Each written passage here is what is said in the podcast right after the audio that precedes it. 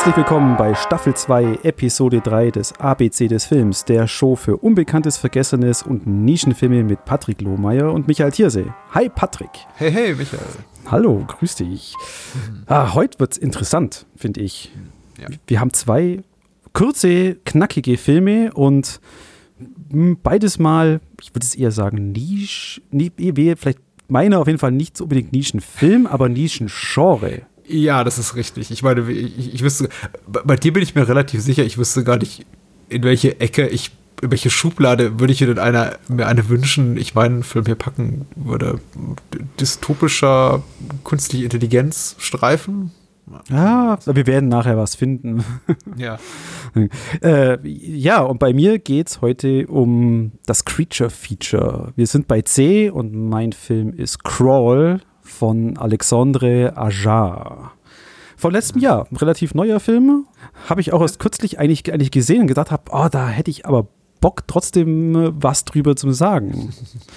Wenn man jetzt hier den, das Lexikon des internationalen Films zitiert, dann ist der ganze Film schon erzählt, sehe ich hier gerade. Es passiert ja auch nicht so wahnsinnig viel. Also es ist ja auch relativ, in der Vorhersehbarkeit liegt ja auch so ein bisschen der Reiz. Aber darüber können wir ja gleich reden. Ja, das war auch das, wo ich gesagt habe, hey, der, hätte Bock, über was zu reden, denn, denn Crawl, der Film, kommt unglaublich schnell zum Punkt. Er, hat, er ist 88 Minuten lang. Wo, ich, wo er aufgehört hat, habe ich dacht, dachte ich mir, hey, da ist kein Gramm Fett irgendwo dran. Der Film ist perfekt in seiner Laufzeit. Ja. Fandest du auch so Ja. eher entspannend nach den ganzen zweistündigen Filmen, die man sonst immer Ich wollte gerade sagen, hat? haben wir, haben wir eigentlich das letzte Mal einen Blick hinter die Kulissen gewährt und äh, verraten, dass, dass ich doch angemerkt habe, dass deine Filme immer äh, et etwas lang sind und ich muss mich auch noch auf andere Sachen vorbereiten und du kommst immer zu 150 Minuten Titeln um die Ecke. Und das ist jetzt auch ein, also dein, dein erste war, war ja auch wieder so ein knapp drei Stunden Klopper. Dann sagte Ja. ich, Michael, vielleicht mal irgendwas so mit Tatort länger. Ja, ja aber, aber, aber, aber, ist, du, du hast da auch, auch vollkommen recht. Ich, jetzt momentan schaue ich auch immer, immer auf die Minutenangabe und denke mir, oh, Gott, schon wieder zwei Stunden äh, sich einen, einen Film raussuchen. Äh, und da war sowas wie jetzt eben Crawl oder auch dann, dann, dann der Film deiner Wahl war ja auch relativ kurz. Das ist einfach auch mal wieder was, was Erfrischendes. Vor allem eben, wenn, er, wenn er dann auch Spaß macht. Gerade. Also Das fand ich halt hier auch bei Alexandre Achars neuestem, neuestem Film. Äh, der ist kompetent, er ist super spannend und eben du, du gehst aus dem Kinosessel oder aus deinem Fernsehsessel raus mit, und sagst, jawohl, äh, ich habe jetzt nicht 88 Minuten irgendwie weggeworfen, sondern ich war absolut entertained, Ja. ohne Längen und ohne irgendwas. So, aber ich lese es mal kurz vor, was das Lexikon schreibt. Und damit ist der, der Film schon gut zusammengefasst. Als ein Hurricane auf die Westküste Floridas zusteuert, will eine junge Frau ihren einsiedlerischen Vater vor dem Sturm retten. Dieser stellt sich jedoch vor Ort als zweitrangiges Problem heraus, da auch zahlreiche gefräßige Alligatoren in dem zunehmend überfluteten Gebiet Jagd auf Menschen machen. Zupackender, wenig zimperlicher Tierhorrorfilm, der sich ironiefrei und ohne höheren Anspruch dem Kampf Mensch gegen Natur widmet. Dabei funktionieren seine Effekte auch deshalb überzeugend, weil er sich auf glaubhafte, leidende Darsteller verlassen kann. Sehr schön. Glaubhaft leidende Darsteller. Ja, finde ich gut. Also ich finde, das, das ist wirklich also seit langem einer der besten Texte, den, den das Lexikon des internationalen Films da hat. Weil, immer, also so, so ein kleiner, kleiner Stich in die Seite, also bissiger Seitenhieb im Sinne von so ohne höheren Anspruch, der, der muss dann enthalten sein. Aber ansonsten gebe ich dir absolut recht. Gut, haben sie gut gemacht. Ja, ja, aber was mir immer an Kroll auch total Spaß gemacht hat, waren eben diese glaubhaft leidenden Darsteller. Gut, glaubhaft leiden weiß ich nicht. Ähm, die Hauptrollen spielen auf jeden Fall Kaya Scodelario, bekannt aus Maze Runner, wohl ziemlich. Und äh, also ich, ich kenne Maze Runner nicht, aber anscheinend sei die wohl da ziemlich gut. Und äh, Barry Pepper von Saving Private Ryan, True Grit, The Green Mile, ein echter, echter Kultdarsteller. Ja, und auch ganz selten habe ich das Gefühl, in sympathischen Rollen zu sehen. Und hier ausnahmsweise mal, ja. Oh ja, vor allem richtig gut. Also den fand ich super. Wie er den, den, den Vater da darstellt, wirklich, wirklich cool. Und vor allem, das ist eben auch das, was ich an, an Crawl so, so, so schätze. Du, du bist immer, Alexandre Ajar macht das, macht das prima mit dem Spannungsbogen. Du bist dir nie, nie sicher, was, was als nächstes passiert. Es ist aber, aber immer Spannung da. Also gerade durch, äh, so sei ja verraten, der, der Vater Barry Pepper ist in einem Keller eingesperrt und in diesem, dieser Keller steigt das Wasser ständig an, was eben da eine Spannung aufbaut, weil die Protagonisten unter extremen Zeitdruck sind, erstmal äh, nicht ertrinken und vor allem dann durch die beiden Alligatoren im Keller auch eine ganz andere Gefahr noch sich stellen müssen. Das hat für mich, für mich total funktioniert. Der Film kommt gleich, geht gleich rein in die Action. Die Effekte sind super. Das Set ist gigantisch toll, fand ich. Wie sie wirklich dieses ganze Haus unter Wasser setzen können. Ähm, und auch durch die, den Zugang der Alligatoren zu mehr Räumen, mehreren Ebenen, sogar andere Häuser, entwickelt sich da ja wirklich auch so eine einfach, es wird nie langweilig. Es ist immer was, was, was Neues. Der Zuschauer muss sich auf neue Sachen einstellen, die Protagonisten muss sich auf neue Sachen einstellen. Und du fieberst immer mit. Also für mich war das wirklich bis, bis zum Schluss schaffen, schaffen dies, schafft's der Hund. Natürlich, natürlich kommt in solchen Filmen, wie in allen guten Creature-Features, irgendein Tier vor, wo sie der Zuschauer sympathisieren kann, dass es nicht stirbt. Ja. Da gibt es einen Hund. Ich verrate jetzt nicht, ob der es schafft oder nicht. Es gibt unsere beiden Protagonisten und dann ist das Einzige, wo, wo, wo es ein bisschen schade ist, es gibt keine echten großartigen Nebendarsteller. Es gibt eine Schwester, die nur auf dem Telefon erscheint. Es gibt noch etliche andere Schauspieler, die da mitspielen, wo aber einfach nur Kennenfodder sind. Ist das so schlimm? Ich meine, liegt daran nicht eine Stärke des Films, zu sagen, wir reduzieren das wirklich so auf äh, zwei Menschen und ist es nicht sogar so, dass der Film lange Zeit äh, uns suggeriert, dass es nur einen, einen tierischen äh, Bösewicht gibt? Nee. nee. Also für mich war das nie so, weil du, du, du fährst am, am, wenn du dir erinnerst, am Anfang des Films an dem Schild vorbei, äh, Alligatorenfarm. Ja. Hm. Ich war mir nämlich auch nicht sicher, obwohl ich den Film jetzt schon zum zweiten Mal gesehen habe, ob der Film uns wirklich glauben machen will, dass es nur einen Alligator gibt zu Beginn. Weil äh, ich glaube schon so der Moment, in dem eben ein zweiter Kopf auftaucht oder zuschnappt, ein zweites Gebiss zuschnappt, schon so, glaube ich, ein, ein, Schocker ist, mit dem man da nicht unbedingt rechnet, weil man sehr fixiert ist auf diesen einen tierischen Gegenspieler und dann plötzlich, ha, da gibt es ja noch mehr. Also der Film spielt zwar mit offenen Karten, äh, benutzt es aber trotzdem, glaube ich, zu als überraschenden Effekt später. Ja, also der, der, wir verraten jetzt nicht den, den Moment, weil das ist auch, auch, auch sehr sowas wie was er bei, bei Rack zum Beispiel mhm. oder auch bei The, bei The Descent äh, großer du, du erwartest, du als äh, Horrorfilm-Affinado und du erwartest, da die Kamera schwenkt hin und her und äh, Ajar macht es da auch sehr, sehr, sehr gut. Ja, wobei, also ein bisschen mit dem Filmdienst bin ich da auch mit den leidenden Darstellern. Also es gibt schon, schon Momente, wo ich sage, ey, wenn mir das jetzt passieren würde, ich glaube, ich werde ziemlich gut über den Jordan. das sind schon ein paar. Warum hast du Probleme damit, dass sie leiden? Äh, nee, aber er nimmt sich da so ein paar Freiheiten raus. Ich denke, ja, ich weiß nicht, ob Alligatoren solche, solche, ich möchte mal sagen, Fleisch, äh, nur ein Streif, äh, Fleischwunde hinterlassen wenn sie attackieren. Ach, das meinst du. Hm, ja. ja, das was war. Aber gut. Jetzt haben wir den Film gelobt, dass er relativ kurz und knackig ist. Also, aber die noch, weiß nicht, bestialischer wären, noch, grau, noch, noch, noch, noch schärfer in ihren Attacken, dann wäre der Film wahrscheinlich 88, sondern 28 Minuten lang. Deswegen. Ja, ein, Kurz, gut so. ein Kurzfilm. Ja. Aber ich fand das wirklich wirklich cool und erfrischend, auch das mal wieder, wieder so, so zu sehen. Es ist geradliniges Spannungskino, das auch nicht auf den Gore-Faktor äh, setzt, sondern wirklich auf, auf die Spannung, die sich durch, durch das äh, Environment, wo sich der Film befindet, ergibt. Und, ja. ähm, und eben auch mal wieder so ein, so ein Creature-Feature. Das ist was, was ich, was ich auch echt vermisst habe, dass es jetzt abseits von Asylum und ihren Sharknados und Tsunamis so oder so ähnlich, ja, bestimmt. Ja, oder, oder so, ähm, sowas, sowas gibt. Oder äh, Shark-Zombies, Zombies, weiß ich nicht. Ja, vor, vor, vor ein paar Jahren gab es ja auch diesen, diesen Big Ass Spider. Das war eigentlich auch ganz, der war ganz witzig. Äh, bloß da war das Problem, dass das halt ein No-Budget-Film war. Ich glaube, Eight-Legged Freaks, das ist aber auch schon über fast 20 Jahre her, oder? Eight-Legged Freaks, es ja? war Anfang der 2000er, glaube ich, ja, ja. Das ja, aber, ab, das, das, lange, ja. das war auch noch so ein cooles Creature-Feature. Aber, aber sonst, so, im Lake Placid war da mal noch so drin. Und, und ansonsten ja, es gibt, es, es, gibt nur ein paar, möchte ich sagen, aber natürlich nicht, in, nicht jetzt in der spezifischen Qualität, die Crawl hat, weil Crawl ist ja schon jetzt sehr, sehr actionlastig und das ist eben auch sehr, sehr vordergründig, was so seine, seine Schockeffekte oder seine Horrorelemente betrifft. Es gibt aber schon noch so Sachen wie äh, 47 Meters Down, von dem es, glaube ich, auch ein Sequel gibt mit den Heiden. Das ist, der war, glaube ich, auch sehr populär. Es gibt, ähm, vor ein paar Jahren kam The Shallows raus, auch von einem französischen Regisseur, der immer die Liam Neeson-Filme macht. Wie heißt denn der? Äh, Home Colisera, der mit hm. Blake Lively, wo sie auf diesem Felsen ist und ein Hai sie die ganze Zeit umkreist. Ach so, das war nicht der. Ah, nee, aber das war nicht der 47 Meters. Ich glaube, der wird dir gefallen, wenn dir Crawl okay. gefallen hat, weil der ist auch sehr, der hat auch so eine Ästhetik, die ist sehr artifiziell und aber eben doch glaubwürdig. Also so innerhalb der, der filminternen Logik ist das alles sehr, sehr, sehr glaubwürdig. Aber ja, klar, ich meine, von Alejandro Aja gibt es noch selber Piranha. Ja. 3D. Ja, äh, äh, du hast recht, es ist ein, ein, ein, Genre, was jetzt nicht mehr so massenkompatibel ist wie eins. Ja, gut, Piranha 3D ist auch äh, mit Sicherheit eins nicht ernsthaft. Ja, das ist richtig. Ich vermisse es ja auch ein bisschen. Ich mag ja tatsächlich Creature Features und äh, ich, ich weiß auch gar nicht, warum es so aus der Mode gekommen ist, weil im Grunde die Tricktechnik, äh, wir sind an einem Punkt, wo man mit, mit aktuellen tricktechnischen Mitteln, also Computertricktechnik, sehr, sehr glaubwürdig, glaube ich, solche äh, Kreaturen darstellen könnte auf, auf der Leinwand, die Menschen in überzeugender Art und Weise verspeisen oder angreifen und verletzen.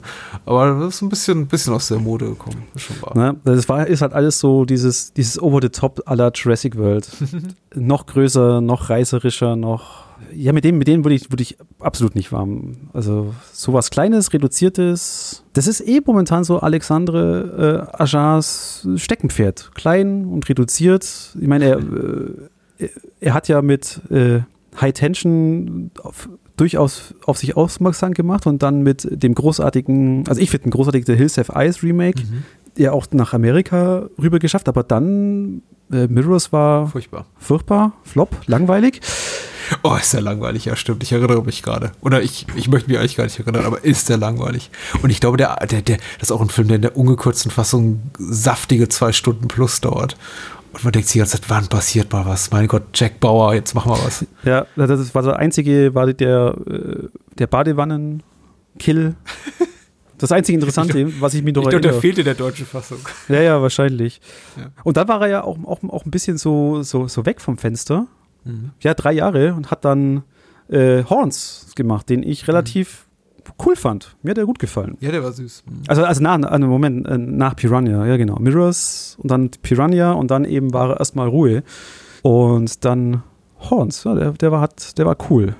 Ja, und dann äh, die neuen Leben des Louis Drax, den habe ich allerdings nicht gesehen.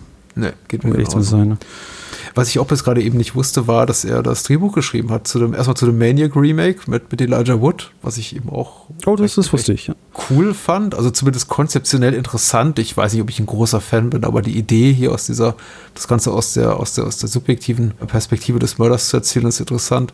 Und der hat diesen, diesen Parkhaus-Horrorfilm geschrieben, also P2 oder äh, P2, wenn du es französisch aussprechen willst. Schreie im Parkhaus heißt er in Deutschland.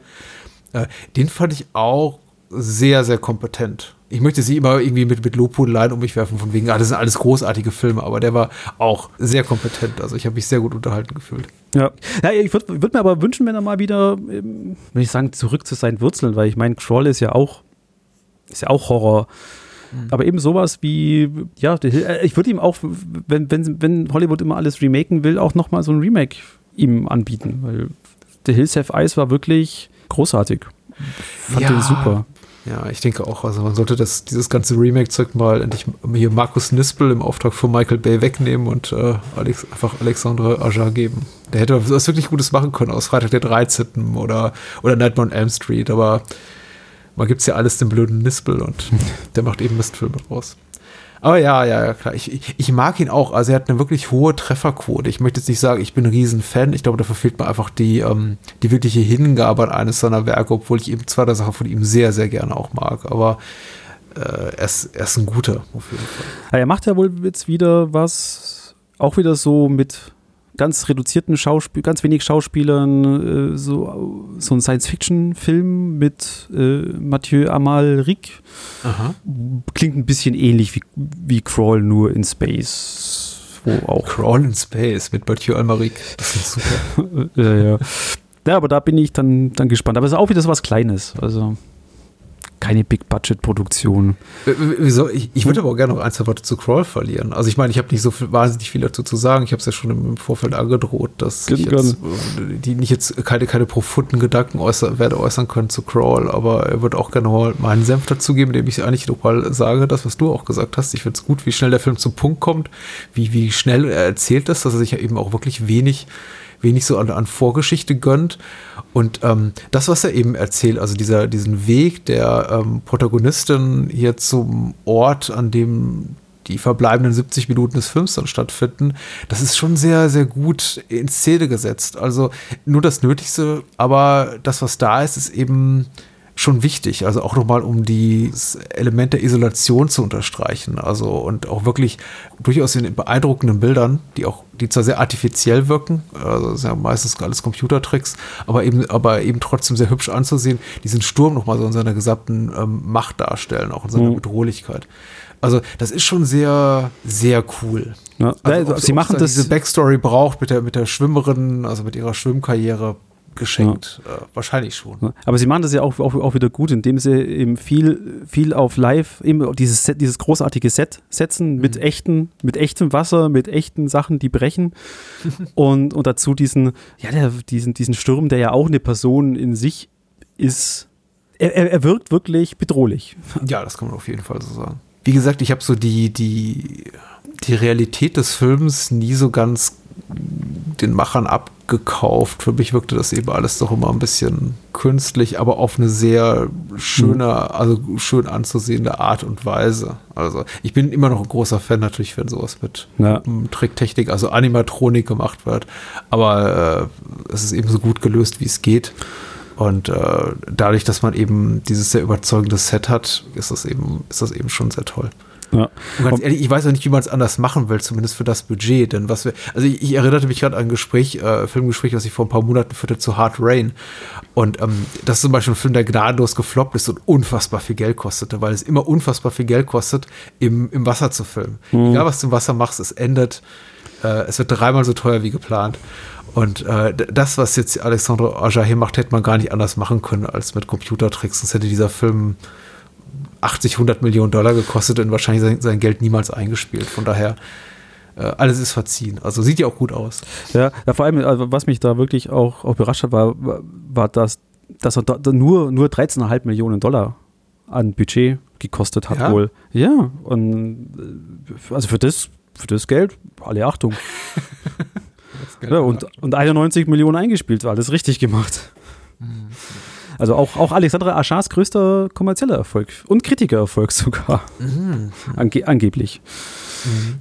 Äh, ja, weißt du, ob der beim Fantasy Filmfest oder so lief? Ist für mich auch so ein typischer Festivalfilm. Oh, keine ist, Ahnung. Ich, ich glaube, bei sowas tobt der Saal einfach. Das ist auch so ein richtiger Crowdpleaser da. da. Also wenn du da in einem, in einem vollgepackten Saal sitzt mit Genre-Kino-Fans, ich glaube, das macht richtig Spaß.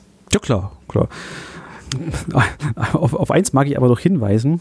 Äh, wer eine komplett andere Sichtweise und Review dieses Films möchte, dem empfehle ich mal die, die Filmanalyse von Wolfgang M. Schmidt. Ach, hat er eine gemacht? Ja. Und zwar was kom komplett anderes als wir jetzt hier. Okay. Was ist denn seine Ideologiekritik dahinter? Es geht um die Wirtschaft. Wirtschaft ah. und Klimakrise. Ah. Ja, es ist interessant. An, ja, ein, ein komplett anderer Blickwinkel, natürlich. Passt gut zur äh, Trump-Regierung oder zur, zu dieser Legislaturperiode, die wir gerade haben in der US-Politik. Die, die Scheiße trifft den Ventilator, alles geht vor die Hunde. Und Florida geht unter. Ja, ja, ja. Flo Florida Man, Florida Man trapped in his basement. With Alligators. Wir, wir, wollen ja nicht zu viel spoilern, aber der Film hat mich, äh, ich, ich bleibe jetzt ganz diffus, um, um nicht zu verraten, aber er hat mich in zwei, drei Momenten äh, positiv an Gravity erinnert. Es gibt da so ein paar auch Kameraperspektiven äh, und auch dramaturgische Elemente, vor allem so im hinteren Drittel, die fand ich sehr Cuaron-reminiszent. Echt? Okay, ja, ja. okay. Das muss ich mir nachher so ein, mal sagen. Es gibt so einen erhabenen Moment, möchte ich mal sagen, so gegen Ende. Und das erinnert mich doch sehr an an, an ähnliche habende Momente in Gravity. Ach, du meinst das, das letzte Bild? Zum Beispiel, ja. Ah, das fand ich super. Das hat mir aber sehr, auch so ein bisschen, aber auch so ein gut. bisschen, was, was die Backstory der Pro- Protagonistin betrifft, weil das ist tatsächlich auch so etwas, von dem man vielleicht auch beim ersten Gucken denkt, ah, so ein, so, so, so ein Actionfilm oder so ein Reißer mit vordergründigen Reizen, der braucht doch sowas gar nicht. Aber jetzt auch beim Wiedersehen dachte ich mir, nee, der braucht sowas. Ist, du brauchst diesen Moment. Du brauchst sowas genauso wie Sandra Bullock in der Raumkapsel, die einfach nur mal so in sich geht. Ja, ja Ich würde es auch nicht Vorbeigehen Gravity spoilern. Also ich, Nee, nee. ich bleibe vage. Äh, nee, aber ich habe da diesen, für mich war eben so diese, eben die, unsere Protagonistin so, das, das, ja- sie bedient, das bedient zwar alles auch wieder so dieses Horror-Klischee, dass äh, der Held über sich herauswachsen, oder so typ, nicht nur Horrorfilm, so typisches Hollywood-Drehbuch-Klischee. Der Held hat eine Fähigkeit und muss dann am Schluss erkennen, dass er die Fähigkeit doch noch nicht ganz vollständig ausgeschöpft hat und muss jetzt über sich hinauswachsen. Kli Klischee hat funktioniert vor allem eben gerade dieser, äh, also es ist zum Beispiel meine, eine meiner Lieblingsszenen von dem Film, wirklich dieser letzte, da gibt einen, einen letzten Shot und der ist wirklich super schön. Kann man sich, kann man auf Pause drücken, Fotografie oder fotografieren sich an die Wand hängen. Fast. Es ist schön geframed, es ist schön, ein schönes Bild, es ist ein toller Abschluss. Und du gehst dann dich danach wirklich fragen durch den. Film Ich weiß raus ja und immer diese Sache mit der, mit, mit, mit der liebsten Szene oder der liebsten Einstellung und ich habe schon wieder vergessen. Ja. Darum habe ich das jetzt subtil ja, ich weiß, ich weiß. Du fragst mich danach und ich muss jetzt gleich bei meinem Film sagen, oh, ich habe gar nichts. Ja, egal. Aber ich habe mir gerade nochmal, während du sprachst, doch äh, Kaya Scodelario Davis nachgeguckt, die Hauptdarstellerin. Tatsächlich, ich glaube, die hat, die, da die überwiegend in so Young Adult Sachen mitspielt, ist es tatsächlich überhaupt nicht ke- kein Gesicht, was mir bisher begegnet ist. Also ich habe äh, weder die Fernsehserien, in denen sie mitgewirkt hat, hat geguckt, noch irgendwie einen Maze Runner Film. Das ist auch einfach nicht das, was mich interessiert, ganz ehrlich. Also, also komm, komm, wir beide können ja sagen, nat natürlich haben wir sie in Moon gesehen, wir beide. Was macht sie denn da in Moon? Ich glaube, sie ist die Tochter. Ach so, okay. Also, wenn ich mir jetzt so ihr Alter Einmal in anschaue, einem Flashback oder so. Ja, ganz am Schluss, glaube ich. Ach so. Oh, wir spoilern wir auch noch eine Moon. Nee, nee, nee, du hast ja Moon. Nee, nee, nee, nee, nee, das ist kein echter Moon-Spoiler. Moon guckt man ja sowieso nur für Kevin Spacey. äh, naja, aber jetzt spielt sie, als, als nächstes spielt sie dafür in einem Film mit äh, Pierce Brosnan mit, wo Pierce Brosnan König Louis der äh, 14. spielt. Ich wollte sagen, gibt es einen anderen Louis als Louis XIV? Ich musste erst mal wieder gucken, welche Nummer das ist. Die Nein, anderen sind äh, Louis uninteressant. Ja. Genau. With King Louis Quest for Immortality. Oh Gott im Himmel. Oh, ja. Ja, gut, okay, Crawl. Äh, noch abschließende Ich- Worte? Nee, ich unterschreibe das. Das ist ein guter, guter, guter Filmtipp und wer mal einfach äh, abschalten will und das Gehirn durchpusten, sich durchpusten lassen will und sich dabei trotzdem nicht auf der Intelligenz rumgetrampelt fühlen will, der gucke bitte Crawl. Ist ein gutes Ding. Genau.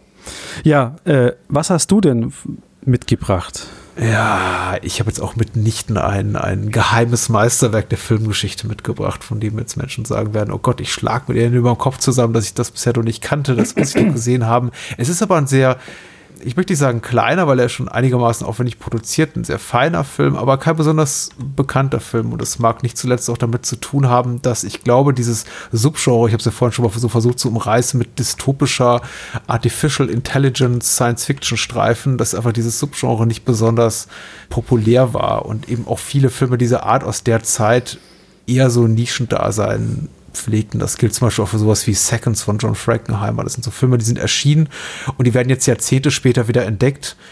Andromeda Strain ist vielleicht, geht Mhm. vielleicht auch so ein bisschen in die Richtung. Mit, mit der Erkenntnis, oh, die waren aber ganz schön vorausblickend in dem, was sie da taten. Aber damals haben die, glaube ich, Publikum tendenziell überfordert. Äh, die Rede ist in meinem Fall von äh, Colossus, The Forbin Project. Auch wie ich finde, ein gnadenlos undankbarer Filmtitel. Ich finde den so holprig, so hölzern. Ja, Das ist nichts, nichts, was mich anlacht und sagt, guck mich, guck mich. Colossus, The Forbin Project. Eben weil, man ist doch so auf halbem Wege, sich mit der Frage auseinanderzusetzen, was ist denn bitte Colossus? Und da wird einem doch irgendwie hinterhergeworfen, The Forbin Project. Und man muss sich dann doch irgendwie gleich hinterher fragen, äh, und, und wer ist bitte Forbin? Wer oder was ist Forbin? Äh, Colossus ist ein Supercomputer und Forbin ist sein Erfinder. So viel zur Erklärung. Ist kein Spoiler. richtig. Das Lexikon des internationalen Films, der Filmdienst, schreibt hierzu. wieder sehr interessant, Produktionsjahr 1969. Erscheinungsjahr 1970. Ein amerikanischer Wissenschaftler, der einen Supercomputer zur Verteidigung der USA entwickelt hat, muss feststellen, dass seine Maschine nicht nur mit einem sowjetischen Kollegen in Kontakt tritt und diesen schließlich ausschaltet, sondern seiner Kontrolle vollends entgleitet. Die interessante Vision, die der 1969, Klammer auf Ausrufezeichen, Klammer zu, gedrehte Science-Fiction-Film enthält, fällt einer sterilen Regie und Darstellung zum Opfer. Spannung stellt sich daher kaum ein. Uh. der Filmdienst empfiehlt das Ganze ab 14.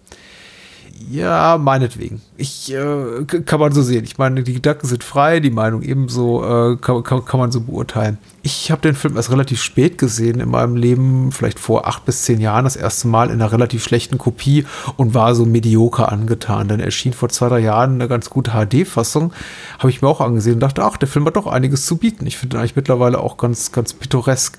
Er, ich glaube, an, an, an Kolossus, Kolossus steht weniger sein Thema mittlerweile im Weg, als vielmehr einfach, dass die, die Macher und die auch vor der Kamera mitwirkenden des Films keine wirkliche Prominenz haben. Das ist eben ungleich zu so einem Film wie Manchurian Candidate, der eben auch eine tolle Besetzung hat mit, mit Frank Sinatra und, und, und, und dergleichen, äh, von dem dann Menschen später sagen, ach, guck mal, cool, wer da alles mitgespielt hat. Äh, mhm. Aber Colossus ist eben auch so ein Film, wenn ich dir jetzt sage, ja, Eric Braden spielt Dr. Forbin und Susan Clark spielt sein, seine Kollegin und Love Interest und äh, Gordon Pinsent, der berühmte Gordon Pinsent spielt der Präsidenten der USA und das sind eigentlich schon so die wichtigsten Figuren des Films. Dann sage ich, so, wer? Ja, genau. Völlig, völlig zu Recht, genau wie ich eben auch. Also Susan Clark ist komischerweise jemand, die, die, die mir relativ häufig begegnet, aber das eben auch, weil sie bei Columbo mitgewirkt hat und ich vor ein, zwei Tagen nochmal Kugens Bluff gesehen habe, also Kugens großer Bluff heißt er, glaube ich, zu Deutsch, wo sie auch das Love Interest von Clint Eastwood spielt. Aber sie ist jetzt eben auch keine Begnade, sie ist keine Koryphäe der Schauspielkunst. Ein bisschen bekannter sind die Namen hinter den Kulissen. Joseph Sargent hat Regie geführt. Joseph Wehr werden vielleicht auch die meisten fragen. Kennt man aber zumindest von The Taking of Pelham 123, einem, wie ich finde, der besten Thriller der 70er Jahre. Stoppt die Todesfahrt der U-Bahn 123. Mhm.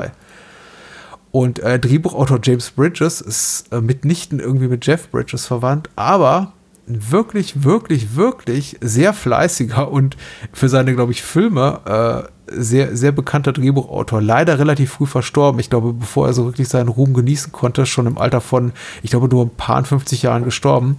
Aber er hat zum Beispiel verbrochen als Drehbuchautor eben äh, das hier, Kolossus, aber eben auch äh, Weißer Jäger, Schwarzes Herz, für Clint Eastwood, da ist er schon wieder. Er hat Regie geführt und auch das Drehbuch geschrieben von das, das China-Syndrom, der, der Jack Lemmon, äh, Michael Douglas-Film, äh, Urban Cowboy mit Travolta gemacht, äh, Perfect wieder mit Travolta und Jamie Lee Curtis und äh, Die grellen Lichter der Großstadt, auch Regie geführt mit, mit äh, Michael J. Fox. Also jemand, der schon so einige bekannte Filme auf dem Zettel hat, an die sich aber heute auch niemand mehr so erinnert. Mhm. Edith Head hat die, die, die Kostüme gestaltet. Mehrfache Oscar-Preisträgerin Edith Head, äh, legendär für ihre Hitchcock-Kollaboration. Auch nicht unbemerkenswert. Aber inhaltlich ja, wie gesagt, ich glaube, ein bisschen schwer greifbar. Es ist schon so ein, Stück Paranoia-Kino. Es ist ein, das, was man, glaube ich, so landläufig als Slow Burn bezeichnet. Er hat eine sehr Kammerspielartige erste Hälfte, bevor er so richtig auftritt. Ich möchte nicht zu viel verraten von dem, was da kommt, aber er ist eben auch inhaltlich äh, sehr im Zeitalter des Kalten Krieges verhaftet, was, glaube ich, dem Film auch heute schwer macht, so ein bisschen Publikum zu finden, weil man, ich glaube, den Gedanken als äh, die Sowjetunion aus amerikanischer Perspektive als größten oder bedrohlichsten Feindbild so ein bisschen abgelegt hat, zu guter Recht äh, im Laufe der Jahrzehnte. Und der Film ist eben wirklich ein kalter Kriegsstreifen. Also das mhm. Allerschlimmste, die, die größte Bedrohung des Films besteht dadurch, dass eben Kolossus, dieser mit einer wahnwitzigen KI, künstliche Intelligenz ausgestattete Supercomputer, sich kurzschließt mit äh, dem sowjetischen Supercomputer. Der lustigerweise Guardian heißt und wo ich nur gedacht habe, das, das, ist, das ist eigentlich der passendere Titel. Ich hätte eher die Namen umgedreht, mhm. weil nach Hollywood-Logik wäre eben Guardian der Verfechter USA und Kolossus, ja. das klingt so eher so nach Kreml. Ja, ja. Äh, lustigerweise umgedreht. Da.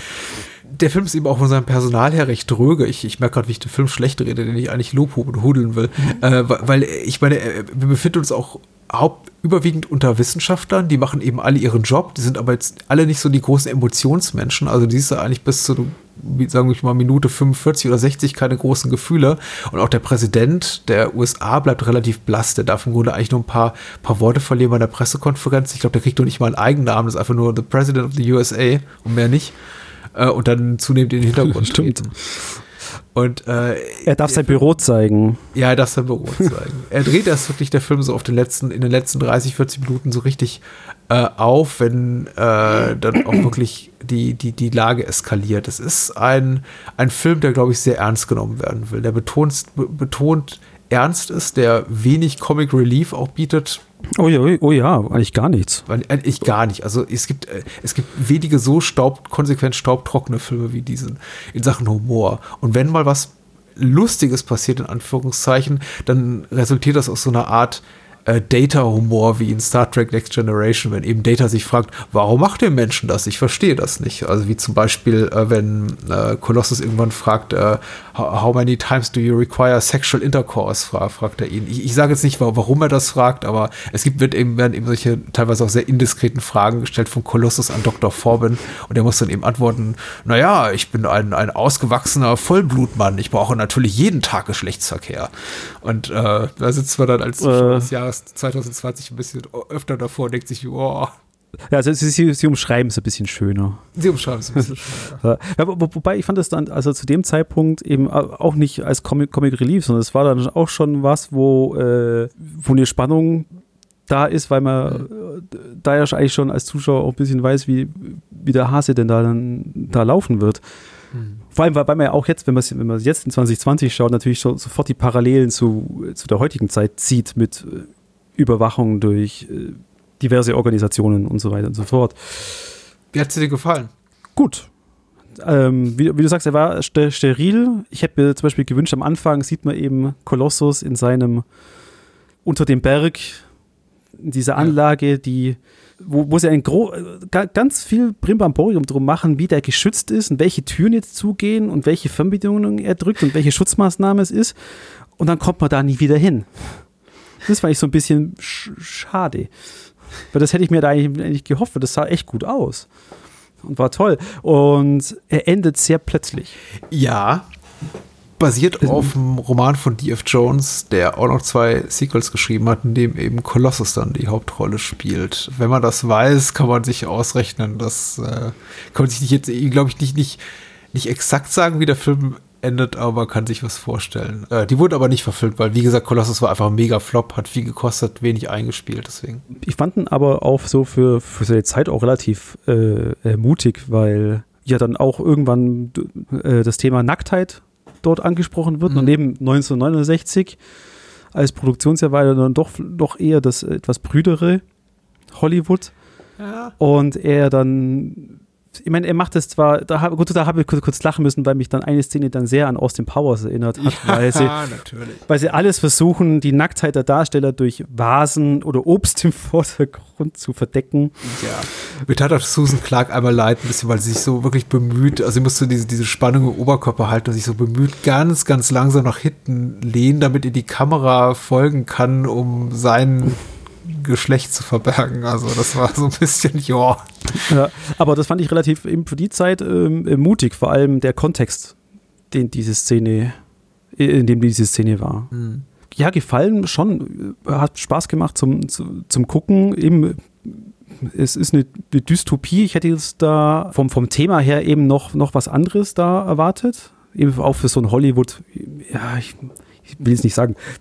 Er kann vielleicht auch Katastrophenfilm, was es ja vielleicht, wo man es auch sagen kann, was es vielleicht ist, ist er eben auch äh, dystopisch, ein bisschen deprimierend in seinem Ganzen. Ja. Was ich, äh, was ich eigentlich auch ganz, ganz gut fand, war, war eben, wie du vorhin gesagt hast, das, das, das mit, den, mit den Russen war am Anfang eigentlich ganz, äh, re relativ gut. Man versucht ja zusammenzuarbeiten, aber dann hat es halt schon, glaube ich, auch von Hollywood äh, das geben müssen, dass dann doch eine zweifelhafte Szene gibt mit den Russen, wo du denkst, das Ja. macht jetzt gerade keinen großen Sinn, nur halt, dass man zeigt, dass die Russen halt das strengere Regime sind. Drücken wir Ja, es ich so verstehe aus. das. Ich verstehe das. Ich stolpere ehrlich gesagt so gedanklich oder emotional nicht über solche Momente, weil wir sind ja beide in einem Alter, in dem wir noch so, dass das, das Ende, also der Zeit vor Glasnost erlebt haben. Also wir, wir kennen ja noch so das, das, das Ende der, der Kalten Kriegszeit.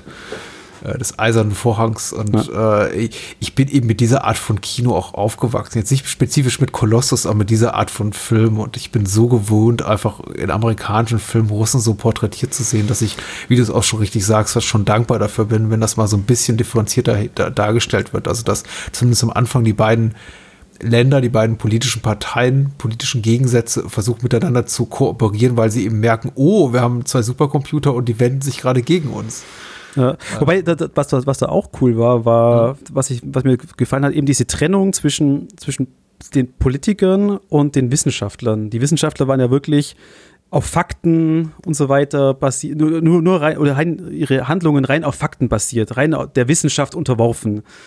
Und die Politiker immer was mit, ah, hm, da müssen wir noch ein bisschen, sagen wir lieber mal das denen nicht und spielen sie dort gegeneinander aus. Das war ganz, ganz cool auch zum Sehen. Ja, mhm. und weil mir auch gerade einfällt, also ein Lacher war, war wirklich eben das, das Büro des Präsidenten, das war so, äh, liebe, liebe Zuhörer, das, Zuhörer, das müsst ihr euch so vorstellen, wie aus einem James Bond-Film. Hinter jedem Panel geht irgendein großer Monitor auf und eine ganze Wand geht auf, fährt auf einmal hoch und dahinter kommt die ganze Kommandozentrale. Ich glaube fast, das Weiße Haus funktioniert so nicht, aber. Die, die filmische Realität muss natürlich cooler sein als die Realität, Realität. Also, das ist ja auch gegeben, hoffentlich, und äh, Voraussetzungen, um interessant zu gestalten. Ich glaube auch, ja, ja, man muss zugestehen, ich, ich glaube für so Menschen, aber ich glaube, die hören uns auch nicht zu. Die sagen, ich möchte jetzt, ich habe einen ganz hohen äh, Realismusanspruch an diese Art von Kino. Für die ist das natürlich nichts. Er, oh nein, bitte, er, nein, bloß nicht, bloß nicht. Nein, er, er macht schon eine, ein interessant, eine interessantere Sache aus einer mutmaßlich sehr drögen Geschichte. Es ist auch unwahrscheinlich, dass um einen Supercomputer immer 50, 60 Leute, wissenschaftliches Personal rumlaufen mit Bauarbeiterhelmen und die ganze Zeit aufgeregt schnattern und äh, überall Monitore ja. an den Wänden sind, die Zeichen aufzeigen. Das fand ich zum Beispiel tatsächlich, da, da merkt man, da, da knarrt es auch so ein bisschen im Gebälk und man merkt das Alter des Films. Also zu Beginn sieht man eben so als äh, quasi als symbolhafte Darstellung der Superintelligenz dieses Computers, dann so Rechenaufgaben und da werden Wurzeln gezogen. Ja, ja, ja wir, wir lachen da heute man müde. Man eben über dem Bildschirm auch sowas wie 3 plus 2 ist 5 und äh, da frage ich dann doch so, ja, okay, was Besseres ist euch nicht eingefallen?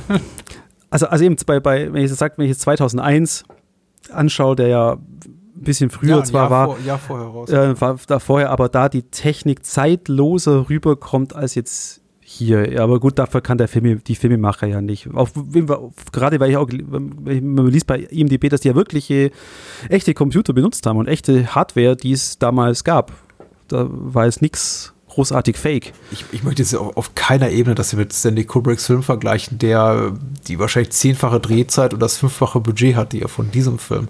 Und auch x-fach mehr Talent als ein Joseph Sargent, den, den ich wie gesagt sehr schätze.